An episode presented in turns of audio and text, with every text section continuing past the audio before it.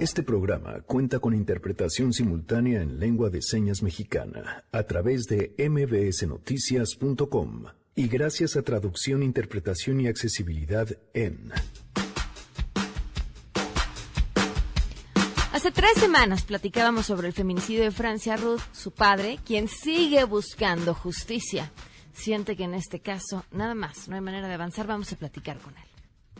En Guanajuato, donde Francia Ruth fue desaparecida y encontraron sus pedazos que encontraron en dos bolsitas, se las entregaron a su papá y también el sujeto dice que es inocente. Lo que sí avanza es la revocación de mandato. Es Chabot nos dará los puntos relevantes sobre este tema. En consecuencia, queda aprobado en lo general y los artículos no reservados del proyecto de decreto por el que se reforman y adicionan diversos artículos de la Constitución Política de los Estados Unidos Mexicanos en materia de consulta popular y revocación del mandato. Yo no entiendo por qué siguen creyendo que tienen que hablar así. Tenemos buenas noticias y más. Arrancamos a todo terreno. MBS Radio presenta A Todo Terreno con Pamela Cerdeira.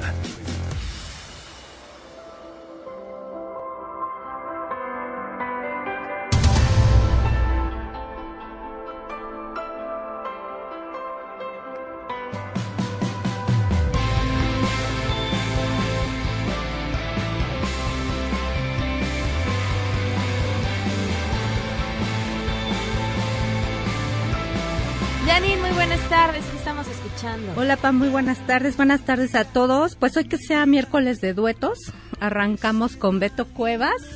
Qué, pulmón, ¿verdad? Ese niño. No sé si el público lo alcanza a escuchar, pero sí estamos en una cabina aislada y se alcanza a ver aquí, pues niño al fin y al cabo. Qué bonito. la, Verdad es, la verdad es que sí. Este, Beto Cuevas y Eli Guerra con mentiras, y entonces que nos digan qué duetos quieren escuchar. Quieren escuchar. Janine, escribiste esta semana en La Silla Rota sobre mujeres escritoras. Así es, el lunes fue el Día de la Escritora, es el cuarto año consecutivo que se realiza. Y pues está, es, es una conmemoración pues para hacer un poco de justicia, ¿no? A las mujeres escritoras.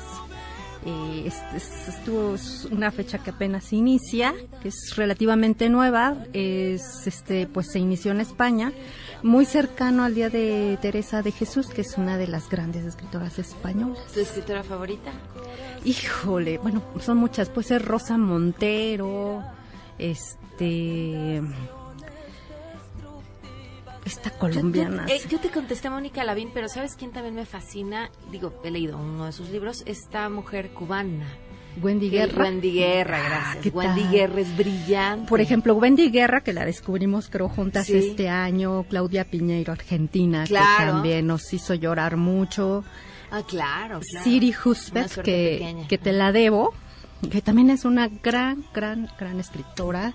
Viene a la Feria del Libro, entonces de verdad hay mexicanas de todas las nacionalidades muchas autoras muy muy interesantes. Bueno, siguen a Janine en Twitter, arroba MB, ahí le piden sus canciones, que duetos quieren, y por supuesto, si quieren una recomendación literaria, Janine es una gran lectora y una gran escritora para que la lean también en la silla Gracias, Pam. Gracias, Janine. En serio, tiene una espléndida pluma. Bienvenidos, gracias por acompañarnos en este miércoles 16 de octubre del 2019. Soy Pamela Cerdeira. El teléfono en cabina 5166-1025, el número de WhatsApp 55 33 32 95 85 a todoterreno arroba y en Twitter, Facebook e Instagram me encuentran como Pam Cerdera, Noé Romero en la interpretación de lengua de señas. Lo pueden seguir a través de www.mbsnoticias.com. Bueno, pues muchos temas que comentar el día de hoy y entre lo que avanzó en diputados tiene que ver con estas reformas para combatir a los factureros. ¿Quiénes son los factureros?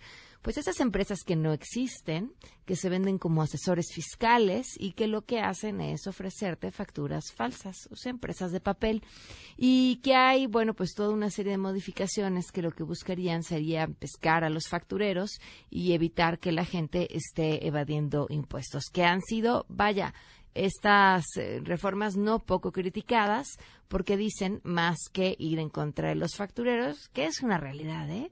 No es como que se escondan debajo de, los, de las piedras, no sabe quiénes son y quiénes se dedican a eso.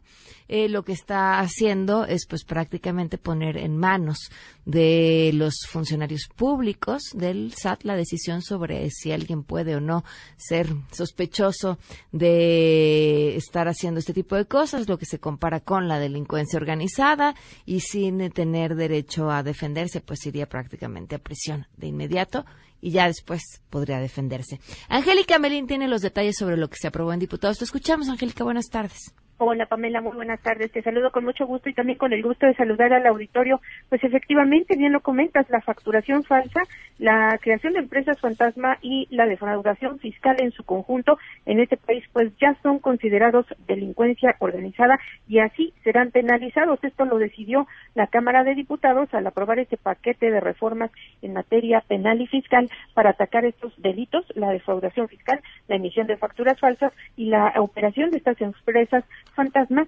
estas conductas, Pamela, serán sancionadas como delincuencia organizada serán catalogadas también como amenazas a la seguridad nacional y bueno pues merecerán entre algunas otras medidas eh, punitivas la prisión preventiva oficiosa. La votación general de esta reforma que ya fue enviada será enviada al ejecutivo federal para que se publique oficialmente y entre en vigor. Fue de 318 votos a favor hubo tres abstenciones y 121 votos en contra por parte de la oposición. En el proyecto que será enviado al ejecutivo federal bueno pues hay puntos eh, específicos y centrales para pues declarar estos delitos, estos ilícitos fiscales que engloban la defraudación fiscal como delincuencia organizada. Escuchemos lo que al respecto explicó el diputado de Morena, Marco Antonio Medina. Se busca incluir en el catálogo de delitos cometidos por la delincuencia organizada la defraudación fiscal y la defraudación fiscal equiparada, así como considerar como amenaza a la seguridad nacional y como delito que amerita prisión preventiva oficiosa la comisión de actos ilícitos en contra del fisco federal, como son el contrabando, la defraudación fiscal, la expedición, venta, enajenación, compra o adquisición de comprobantes fiscales que amparen operaciones inexistentes, falsas o actos jurídicos simulados. Así, la defraudación fiscal será delito cuando las operaciones eh, respectivas en materia fiscal, bueno, pues superen en los siete, lleguen a los ocho millones de pesos, incluso se hablaba de una cifra de nueve millones de pesos para que esta eh, penalización como delincuencia organizada pueda aplicar a estos delitos.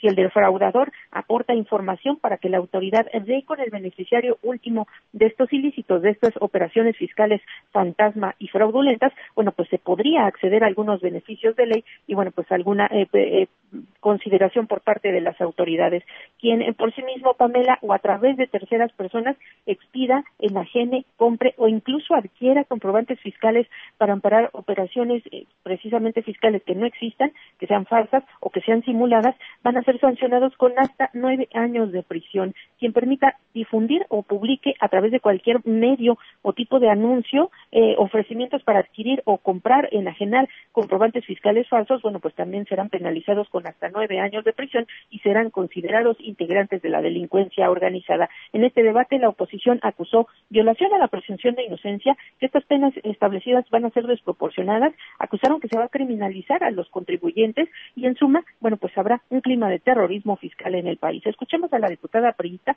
Mariana Rodríguez un terrorismo fiscal del que no habíamos tenido noticia en este país un Estado autoritario, policiaco y represor que no vela en ningún momento por los derechos humanos de los contribuyentes que no han violentado ninguna ley y los equipara a delincuencia organizada.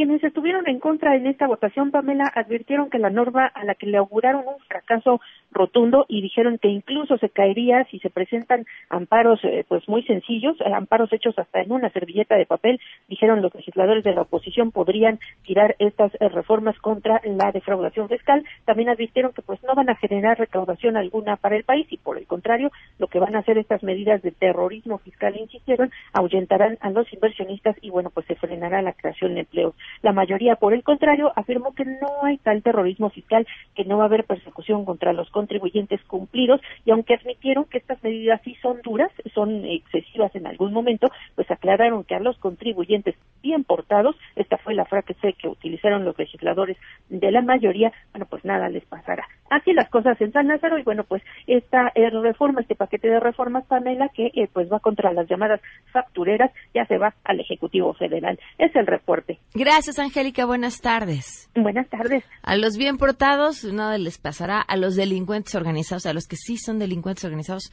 fuchi la guácala y a los que pagan sus impuestos y pudieran, porque está muy bien que agarran a las factureras, ¿eh? Está muy, pero a las cabezas, no a las personas que aparecen en el papel de esas empresas, a las cabezas que son putrimillonarios, porque tienen negocios que se dedican a vender facturas. Pero bueno, a ellos seguramente no, a los otros pues como delincuentes organizados y a los delincuentes fuchilahuacala. Tenemos buenas noticias.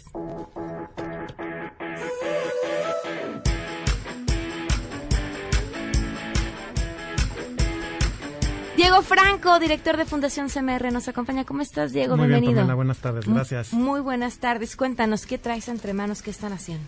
Pues hoy es 16 de octubre, se conmemora el Día Mundial de la Alimentación. Es un día creado por la FAO, que es el organismo de la ONU para la Agricultura y la Alimentación, para crear conciencia de todos los problemas alimenticios y nutricionales que todavía en pleno 2019 existen en el mundo, ¿no? Entonces, precisamente, eh, tratamos de llevar este mensaje de la FAO y nosotros como fundación que nos dedicamos al tema de, combatir la desnutrición todos los días, pues precisamente buscamos llevar este mensaje a, que todas las personas que nos escuchen sepan la gravedad del asunto todavía, porque es importante eh, tomar cartas en el asunto. ¿De qué tamaño es el problema en México? ¿Cómo podemos entenderlo? En México se estima que más o menos el 7.5% de los niños menores de 5 años presentan algún grado de desnutrición. Es enorme. Es enorme y en comunidades rurales se duplica literal los porcentajes. ¿Cómo detectas que tienen algún nivel de desnutrición? Aquí es muy muy difícil que el, papá o la mamá se den cuenta. De hecho, también por eso es una es un mal que puede avanzar y puede tener tantos años un niño y no hacer algo al respecto, porque no se ve. ¿No? Obviamente sí hay síntomas este, muy particulares, pero realmente se cree, por ejemplo, en el sureste, que a final de cuentas es las regiones más pobres del país y donde los índices son más altos, pues que son chaparritos porque son chaparritos porque culturalmente ha sido chaparrito el más, más chaparro el sureste que el norte del país, por ejemplo, ¿no? Pero puede ser un indicio de desnutrición. Principalmente es los temas de peso y talla, es decir, eh, que estén flaquitos este, y que estén bajos de peso. ¿Cómo va a transmitir este mensaje SEMER? Pues nosotros en todos los restaurantes de la compañía estamos invitando esta semana, tenemos la semana de la alimentación precisamente para transmitir este mensaje que todos podemos hacer algo al respecto. Afortunadamente en los últimos años ha habido mayor conciencia de los consumidores en general a muchos temas, el tema de los popotes, los plásticos de un solo uso, etcétera, y que nos ha ido obligando a las industrias a, a modificar muchas muchos patrones, ¿no? Claro. Y también el tema de desperdicio de alimentos es un tema que precisamente platicábamos aquí hace un año, este, en este mismo día, eh, que justo está también tomando mucha conciencia, ¿no? Entonces, parte de nosotros, de nuestra labor, también como restaurantes, como fundación, es crear esa conciencia. ¿Qué hacen con lo que sobra? Nosotros sí tenemos un programa de eh, rescate de alimentos desde hace más de cinco años, donde todo lo que se cocinó y no salió de la cocina. ¿Estamos hablando de qué restaurantes? Wings, Chili's, Olive Garden, Red Lobster, The Capital Grill, los que están en el bosque Chapultepec, el lago, el Bistro Chapultepec, eh, las cafeterías Nescafé. Eh, tenemos un programa que todo lo que se preparó, pero no salió de cocina, porque se tienen que garantizar la inocuidad de los alimentos, eh, hay un procedimiento donde se sella, se, se, sella al vacío, se congela y una institución que esté a menos de 5 kilómetros a la redonda, así los de ancianos, casas hogares, eh, etcétera. Puede pasar por Pasa una vez a la semana a recogerlos y entonces se aprovecha ese alimento. ¿Y tienen ya hoy todas las sucursales este, acaparadas por instituciones o hay instituciones que podrían encontrar una oportunidad aquí todavía? Estamos en permanente búsqueda de ah, instituciones. De hecho, en algunos momentos tenemos eh, que una sola institución pasa dos o tres restaurantes precisamente por esa situación. O sea, si no tenemos institución cerca del restaurante, preferimos que vaya uno de un poco más lejos a, que, se, desperdicie. ¿Qué pasa con el tema de mm, este del desperdicio de la gente en su plato, porque también lo platicamos, es un asunto cultural, los mexicanos somos generosísimos, sobre todo con la comida, y nos gusta hacer sentir querida a la gente, pues dándole un plato repleto de comida. Ahí sí, como industria no podemos hacer nada. Es mayor, por eso es tan importante crear la conciencia en el consumidor, ¿no? Porque eso sí, definitivamente una vez que está en el plato, en la mesa, pues igual alguien traía una bacteria, un virus, lo que sea, y no podemos hacer nada, se tiene que ir a la basura. Entonces, creo que debemos de crear esa conciencia para que entonces pidamos lo que realmente queremos, ¿no? O lo, con lo que nos vamos a saciar. Definitivamente me queda claro que cuando vamos a un restaurante tenemos hambre, y, pero pedir con hambre es lo peor, porque siempre pedimos de más, ¿no? Este, entonces, tratemos de pedir una opción y, y, cualquier cosa, si vemos que no nos llenamos, ah, ya pedimos algo extra, ¿no? Pero no de entrada pedir en abundancia porque seguramente vamos a desperdiciar. Tendré, van a tener la Semana de la Alimentación, cuéntame. es esta semana. Tenemos dos actividades principales que en todos nuestros restaurantes estamos tratando de transmitir este mensaje más claramente a nuestros invitados para que todos estemos más concientizados del problema y que todos podemos hacer algo al respecto, ¿no? Desde no desperdiciar alimentos, donar a ciertas causas, específicamente en temas de alimentación. Este es cuando más nuestros invitados se suman, nuestros comensales, a la causa y, recibimos muchos donativos en la fundación, ¿no? Pero también, justo hoy, estamos eh, lanzando nuestra convocatoria anual. Eh, nosotros repartimos nuestros recursos, por así decirlo, o los fondos, a otras fundaciones que operan proyectos de nutrición en niños de 0 a 6 años y mujeres embarazadas, porque la nutrición infantil empieza, desde, el embarazo. Entonces, a partir de hoy y hasta el 16 de noviembre, en nuestra página de internet www.fundacioncmr.org están las bases y el formulario que todas las fundaciones del país que quieran acceder a nuestros recursos pueden presentar sus proyectos y empezar el proceso de selección. Muy bien, pues mucho éxito para todas las fundaciones que participen y muchas gracias por venirnos a compartir esto. Muchas gracias a ti. Que estés bien, 12 con 21. Vamos a una pausa. En unos momentos, en A Todo Terreno. Vamos a hablar sobre seguridad en el transporte. Regresamos a todo terreno. A todo terreno con Pamela Cerdeira. Continuamos.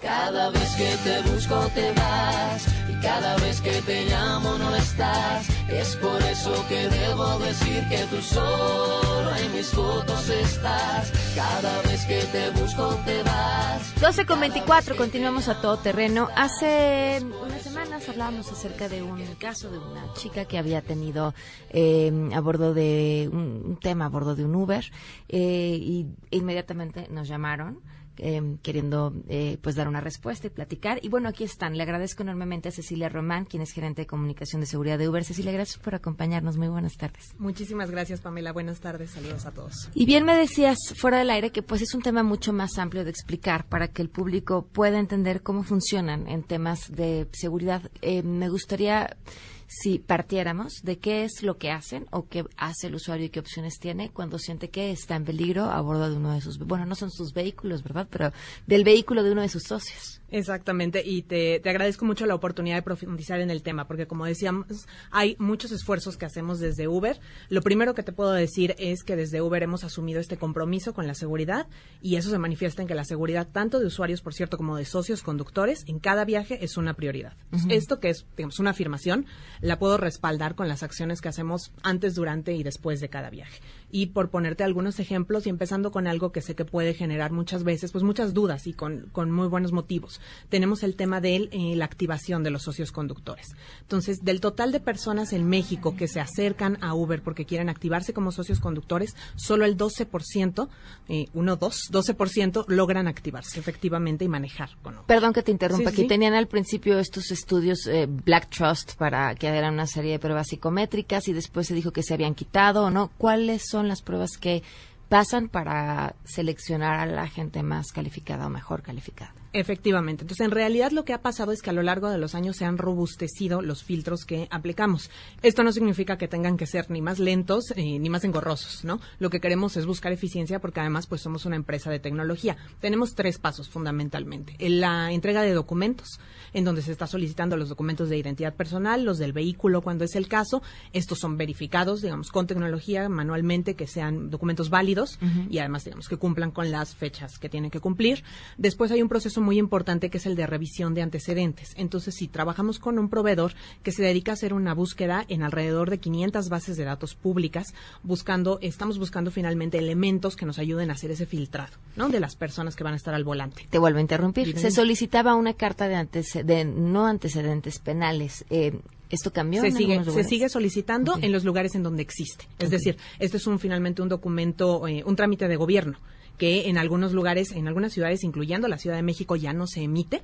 Entonces, en las ciudades donde se emite, lo seguimos solicitando, desde luego, pero además nosotros hacemos esta búsqueda en bases de datos que incluyen en muchos casos bases de datos internacionales también, eh, para buscar diferentes factores. Y después, tú lo decías hace un momento, se complementa con la certificación psicométrica, que es una prueba diseñada específicamente para la actividad de socioconductor y que nos va a permitir buscar estos elementos de riesgo, que es lo que queremos hacer, identificar eh, tendencias o potenciales conductas que, digamos, no que vayan en contra de lo que son nuestros términos y condiciones y finalmente que no sea alguien que queramos que esté detrás del volante en un viaje. Entonces, esa prueba psicométrica se aplica eh, sin excepciones de forma presencial, por cierto. Entonces, digamos, no hay forma de eh, activar una cuenta como socio conductor de Uber si no se pasa por ese momento y se realiza esa prueba psicométrica. Y, digamos, ya dependiendo en otras ciudades puede haber otras pruebas que pueden incluir toxicológicos u otras cosas, pero estas tres son las que existen en todas las ciudades. Siempre ha sido presencial o es alguna modificación reciente?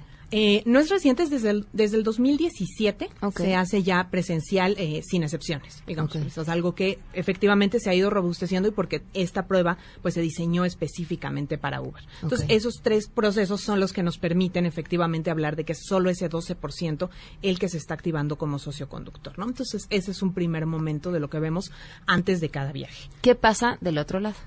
Entonces, del otro lado, para eh, usuarios, bueno, durante el viaje tú sabes que tienes acceso a las funciones de seguridad. Entonces, algo muy importante es que nosotros le recordamos, de hecho, no solo a usuarios, también a socios conductores, que tienen acceso de entrada al botón del 911, que ahorita lo que nos permite es una llamada telefónica, eh, pero nos va a permitir, por un lado, a nosotros dar seguimiento y revisar después qué fue lo que ocurrió, pero muy importante que en el momento, en, en esos momentos en los que es indispensable cada segundo para obtener ayuda rápida, imaginemos un percance vial, eh, puedes tú hacer el reporte y tener en pantalla la información precisa de dónde te encuentras, e incluso del viaje si estás en un trayecto y de la información del vehículo, que es la primera que él va a solicitar muchas veces el operador de un C5 o un C4. Entonces, eso es lo que está ahorita en el botón de 911 y también, eh, no sé si seguramente ya lo conocen, la función de compartir el viaje, que muchas veces lo hacemos, compartir la ubicación.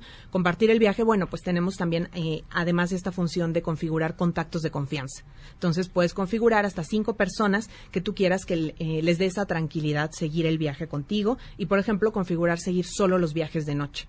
Y esto, de nuevo, es algo que también tienen los socios conductores y que sabemos que le da mucha tranquilidad a sus familias. Entonces, esto es desde la aplicación.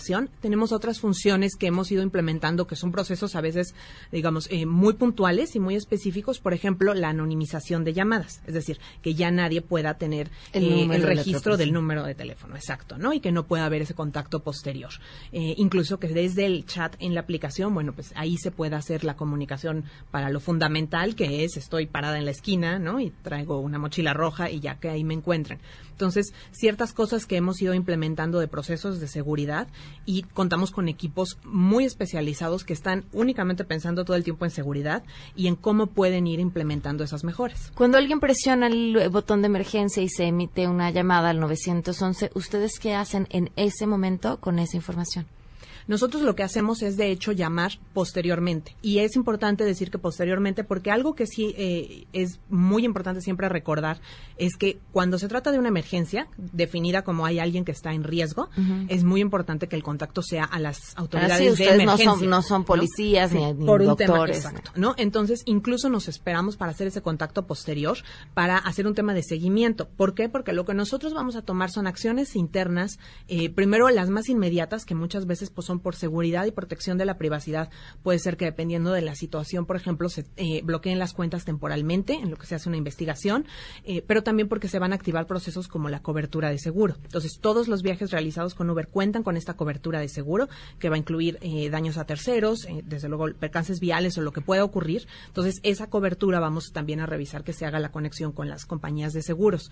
y posteriormente, desde luego, nosotros esta información la tenemos y esto es importantísimo platicarlo para colaborar con las autoridades.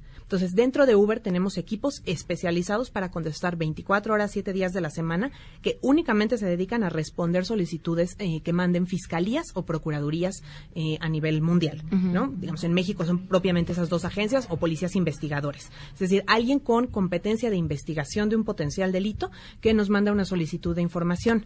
Y esto, digamos, es toda una nueva ventana de, oportunidad para las investigaciones eh, de, de un posible crimen, porque no solo tiene que ser algo que haya ocurrido potencialmente en un viaje o tiene que ser una investigación vinculada a un usuario, a un socio conductor, sino que estamos hablando de que tenemos un espacio muy importante de colaborar con las autoridades con la información que nosotros tenemos, pero que es muy importante que sea a través, de ese las canal, autoridades. Porque eso es lo que nos permite validar que nuestra información como usuarios y como socios conductores esté bien resguardada, sea privada, no se la estemos dando nada más a alguien que, digamos, que tiene un reclamo, sino que se la demos a la autoridad que es la competente y que con eso validemos que haya un buen uso, que se proteja y que avance una investigación. Entonces, por eso es importante conocer que ese es el canal que manejamos. Eh, no sé si te sea posible comentarlo, pero lo que nos llevó a esta entrevista tenía que ver con una queja relacionada a que la información a la autoridad no se había entregado completa o el dato era un nombre que podría ser un nombre cualquiera con una colonia. Exacto. Entonces, digamos, por poner el, ejemplo de ese caso, en términos generales, te puedo decir que todas las solicitudes las respondemos. En el caso particular que mencionas, lo que comentamos eh, y la información que les enviamos en ese momento era que habíamos respondido nosotros a todas las solicitudes de la autoridad.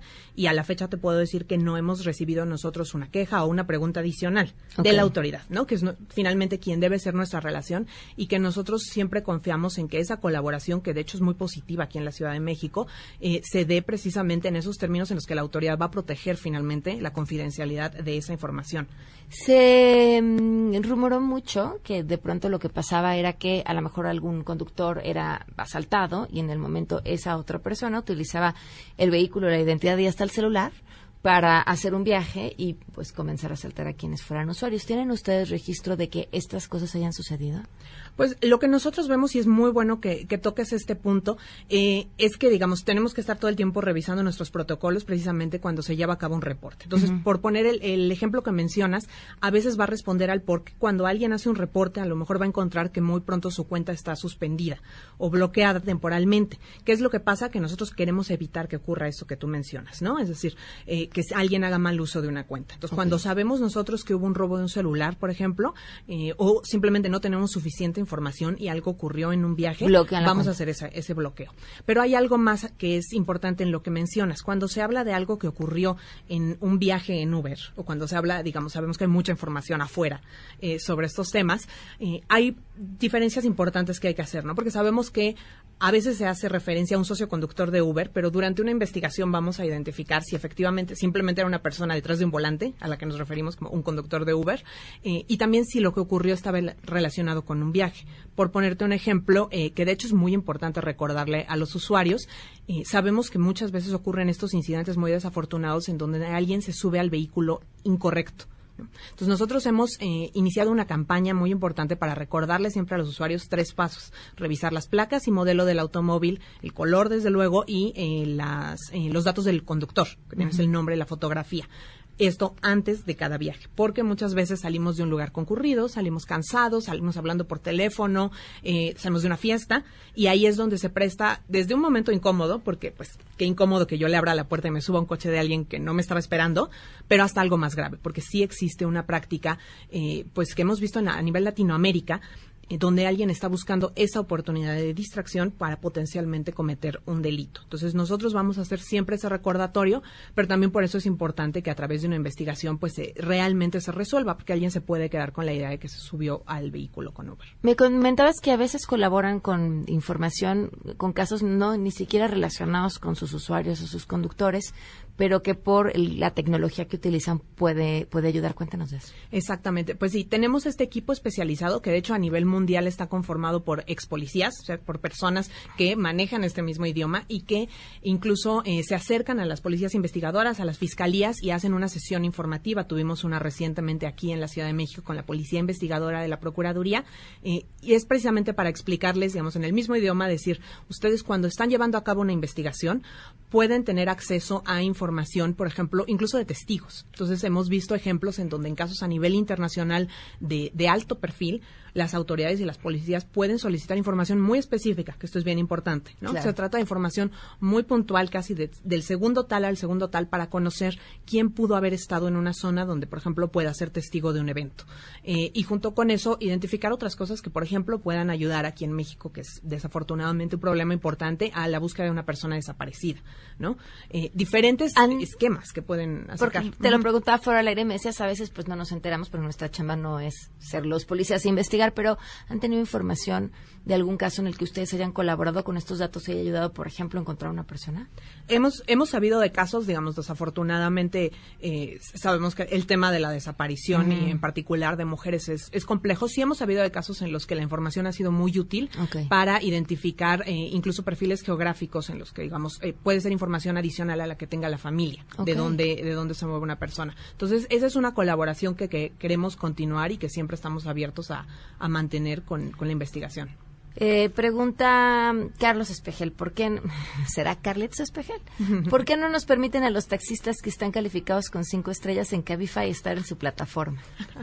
Bueno, pues eso me da una excelente oportunidad de volver a decir que desde luego quien pase por eh, la prueba psicométrica, quien tenga los documentos completos y se quiera añadir a la plataforma, nos dará mucho gusto porque además precisamente se trata de un modelo de total flexibilidad, ¿no? Para generar ingresos y finalmente eso es una excelente oportunidad y queremos que se sumen más socios conductores, sin duda, y también es importante, eso sí, que sepan que además de estos exámenes iniciales que yo te comentaba, siempre hay posteriormente, ya que están manejando con Uber, vuelve a haber una revisión eh, de los filtros de seguridad, vuelve a haber estos procesos y tenemos varios eh, elementos de tecnología para seguir revisando y en su caso, digamos, alguien que ya está conduciendo con Uber siempre puede, eh, pues ser desactivada su cuenta si hay un incumplimiento de términos y condiciones. Entonces, los invitamos siempre a unirse y a mantener esos estándares. Nos faltaría otro programa para seguir platicando, pero por este te agradezco muchísimo que nos hayas Muchísimas gracias por el espacio. Muchas gracias. Vamos a una pausa, son las 12.39.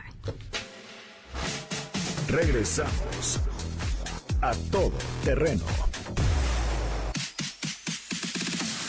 A todo terreno con Pamela Cerdeira. Continuamos. Feminicidio en México con Frida Guerrera. No las dejamos invisibles. A todo terreno Frida, muy buenas tardes. Gracias por acompañarnos. ¿Cómo estás? Hola, Pam. Muy buenas tardes. Eh, pues aquí, peleando es como, justicia también. Es, como el día de la marmota, ¿no? Se, se repite y se repite y se repite y, y, no importa cuántos llamados a misa hagamos, pues la situación no cambia. Nos habías platicado hace tres semanas, de hecho habíamos platicado ya con Arturo Ibarra, quien nos acompaña vía telefónica. Buenas tardes, Arturo. Ah, ahorita lo estamos contactando. Eh, sobre pues, la fiscalía que de entrada no los recibió, cuando los iba a recibir, eh, la intención. No, no, nos recibieron, Pam, y, y mira, de verdad, desde el 25 de septiembre, que fue justo cuando hablamos con, contigo y que nos diste esta, esta oportunidad de hacer esta denuncia, yo he estado solicitando vía WhatsApp por todos lados eh, que intervenga el subsecretario de Derechos Humanos, señor Alejandro Encinas, le pedí el favor al senador Martí Batres, le pedí el favor a la diputada Lorena Villavicencio, a la Fiscalía del Estado de México para que pudieran ser puente y nos ayudaran a conseguir esta reunión con el fiscal general Carlos Amarripa y nadie lo ha logrado. No sé eh, me preocupa demasiado porque lo que estamos viendo es una situación, está peor que el presidente, ¿no? Eh, el señor Alejandro Encina le hace la solicitud a Candelaria Ochoa de que le dé una tarjeta informativa y esta señora pues lo que hace es solicitar la información obviamente a la fiscalía y, la versión que le que le maneja a Alejandro Encinas es justamente la que da la fiscalía. ¿Cuál? Que él está eh, loco, que no se puede hacer el tema de la de la eh, solicitud de juicio, ya hemos consultado abogados, abogadas, y para ellas, eh, pues hay, hay de dónde para poderse eh, llevar a cabo un juicio, sin embargo la ¿Con, con qué excusa dice la fiscalía que no se puede llevar a cabo un juicio? Eh, porque no hay supuestamente los elementos, dicen que hay todas las pruebas de que él este, tiene una situación mental, cuando eso ya se había descartado, eh, pues una serie de, de- de anomalías que yo creo más bien, Pam, que sí es un tema de tráfico de, de influencias por el, el papá del presunto, que es un catedrático con todo el dinero del mundo. Nos pareció insultante el documento que le entregan como prenda de que sí se iba a cubrir eh, una supuesta reparación de daño eh, y la el inmueble el que le dan la, la pues la prenda es el lugar justo donde encontraron a Francia Ruth. Hijo, sí, eso es, vaya, no Entonces ese es un insulto absoluto a todo, a- revictimizante completamente a Arturo y nos preocupa de sobremanera porque ayer me refería justamente que lo mandó llamar el fiscal de homicidios de, de Guanajuato para decirle que, que pues las cosas se tienen que hacer como dice la fiscalía porque así tiene que ser, ¿no? Arturo está ya en la línea. Arturo, ¿qué tal? Buenas tardes. Sí, buenas tardes.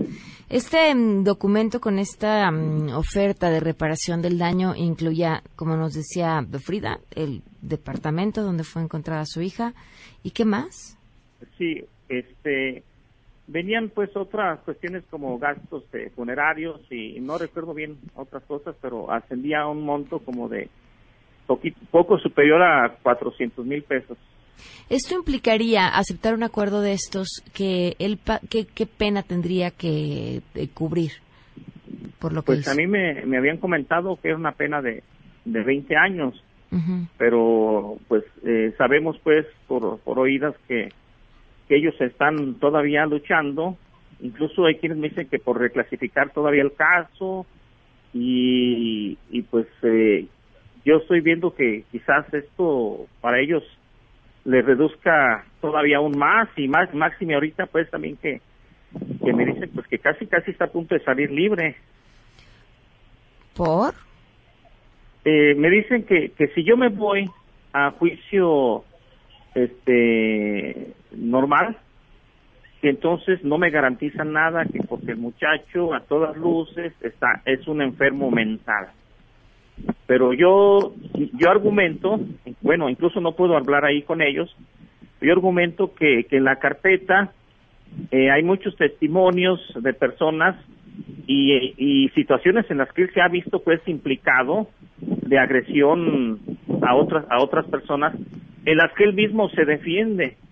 Y además todo todo lo que se menciona ahí eh, da indicio de que fue planeado el- las huellas del departamento fueron borradas o sea muchas cosas se limpió el departamento entonces dice uno cómo es posible que una persona que dicen o que se presume de que está enfermo mental hace una cosa así como dice tan perfecta porque me dicen es que no hay cuerpo del delito para probar el asesinato.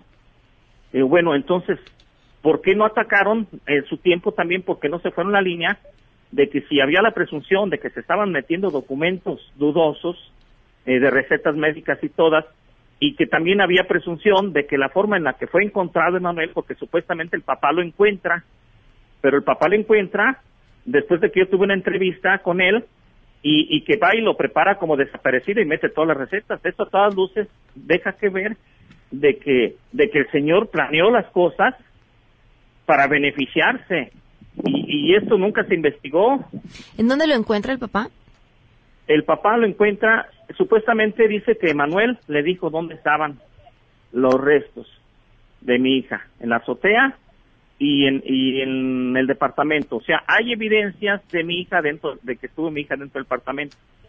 Se ha encontrado pues algunas cosas que, que, que dan de que mi hija sí estuvo ahí, pero pues ahora sí que la, defensa y, y, el Ministerio Público con este procedimiento, a mí me niegan la posibilidad también de, ver qué personas también estuvieron implicadas, si es que también alguien le ayudó a, limpiar el, el departamento, porque por ahí hay una declaración también de que Emanuel huyó y dejó un mensaje a una señora, a una señora que le hacía la limpieza. Y ese mensaje, pues, eh, se trata pues ahí de, de, que dejó también unas llaves. Y esas llaves me dicen que no, pues que, que yo no sé dónde las tengo, que, que se me perdieron. O sea, hay muchas cosas que necesitan aclararse dentro de un juicio. Y, y a mí no me dan esa posibilidad. Simplemente me dicen que que si- cuando les toco el tema, incluso ayer ayer fui y les dije, oye, ¿sabes qué? Quiero revisar unas huellas de, de una evidencia, la evidencia 31A y una 17 guion, no recuerdo qué. No, ya no voy a mover nada de esa carpeta. Pues yo no Ah, dije que caray. iba a mover, nomás dije que quería revisar las huellas porque yo quería comprobar por mí mismo, porque estoy checando las periciales, porque las copias que me dieron no, no se ven. Ese es el motivo que yo quería comprobar, porque yo estoy checando. Y me da esa respuesta, pues no, no, no voy a mover nada ya, ya. Incluso me iba, me iba, había quedado con acuerdo pues que me iban a dar unas copias y, y yo las solicité desde el jueves, unas copias de, de, de la carpeta de investigación y al final ya no me las quiso entregar. Pues- Me esperara pues hasta el jueves. Arturo y Frida, seguiremos insistiendo con este tema y, por supuesto, como fue el compromiso desde la vez pasada, buscar nosotros también a la Fiscalía. A ver, ¿a quién sí le contesta? Por favor, Pam, yo creo que nos va a ayudar mucho eso y, y pues estar pendientes. La próxima audiencia es aparentemente el 29 de octubre, ahí vamos a estar acompañando a Arturo y si es necesario que pues Arturo se tenga que mover a la Comisión Nacional de Derechos Humanos, a plantarnos donde nos tengamos que plantar, eso mismo vamos a hacer para no permitir que haya esta injusticia y esta revictimización constante. Pan, muchas gracias. Muchísimas gracias a los dos. Un fuerte abrazo. Chao. Sí, está bien, muchas gracias. Hasta luego, Arturo. Vamos a una pausa. Volvemos. Regresamos a todo terreno. A todo terreno con Pamela Cerdeira. Continuamos. Ezra Chabot, qué gusto escucharte. Muy buenas tardes. Hola, buenas tardes, Pamela. Cuéntanos, Ezra, todo sobre lo que, que hay que saber sobre la revocación de mandato. Bueno, pues el tema de revocación de mandato parece que era fundamental para el presidente de la República, Andrés Manuel López Obrador. Revocación de mandato que pues, no se utiliza en, la gran mayoría de los regímenes presidencialistas, se utiliza quizá para pues algunas eh, en- entidades locales, para alcaldías en determinados eh, espacios allá en Europa. La verdad es que los únicos lugares donde se maneja revocación de mandato a nivel presidencial son países en donde pues se han manejado básicamente modelos autoritarios, caso de Venezuela con el propio Maduro y con Chávez, con Evo Morales en Bolivia, con Ortega en, Nicaragua. El tema de una revocación de mandato lo que te lleva a lo que te lleva es básicamente a repetir elecciones cada determinado tiempo. O sea, convertir al primer mandatario en un mandatario no de cuatro años o de seis años, sino del periodo al que establezcan la revocación de mandato. En este caso, lo que aprobaron son tres años y pues convierte al presidente de la República en un presidente de tres años, en donde hay que estarse preparando para la siguiente elección, que no es dentro de seis, mm, sino básicamente en tres, como si estuviésemos hablando ahora sí que de una, una reelección, pero reelección a los tres. Eso es eh, algo importante.